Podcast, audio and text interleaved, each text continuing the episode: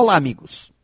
Muitos bons profissionais deixam suas empresas não porque estão insatisfeitos com a rotina e as exigências impostas pelo seu trabalho. Deixam sim porque seus clamores não têm ressonância. Falar para as paredes. Este é o termo usado em ambientes onde faltam ouvidos atentos.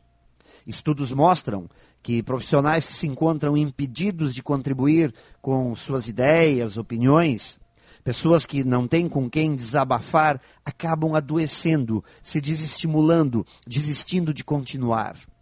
Então, me parece que as pessoas não abandonam seus empregos, não pedem demissão de empresas. Elas procuram sim, por uma questão de necessidade, se desligar dos ouvidos desligados que os cercam e buscam outros ambientes onde alguém possa lhes dar mais atenção. Então, que tal treinarmos nossos ouvidos, tornando-os mais generosos com as pessoas que nos cercam? Em nossas casas, em nossas empresas. Saibam que pessoas que sabem ouvir fazem muito bem para o mundo. Pense nisso e saiba mais em profjair.com.br. Melhore sempre e tenha muito sucesso!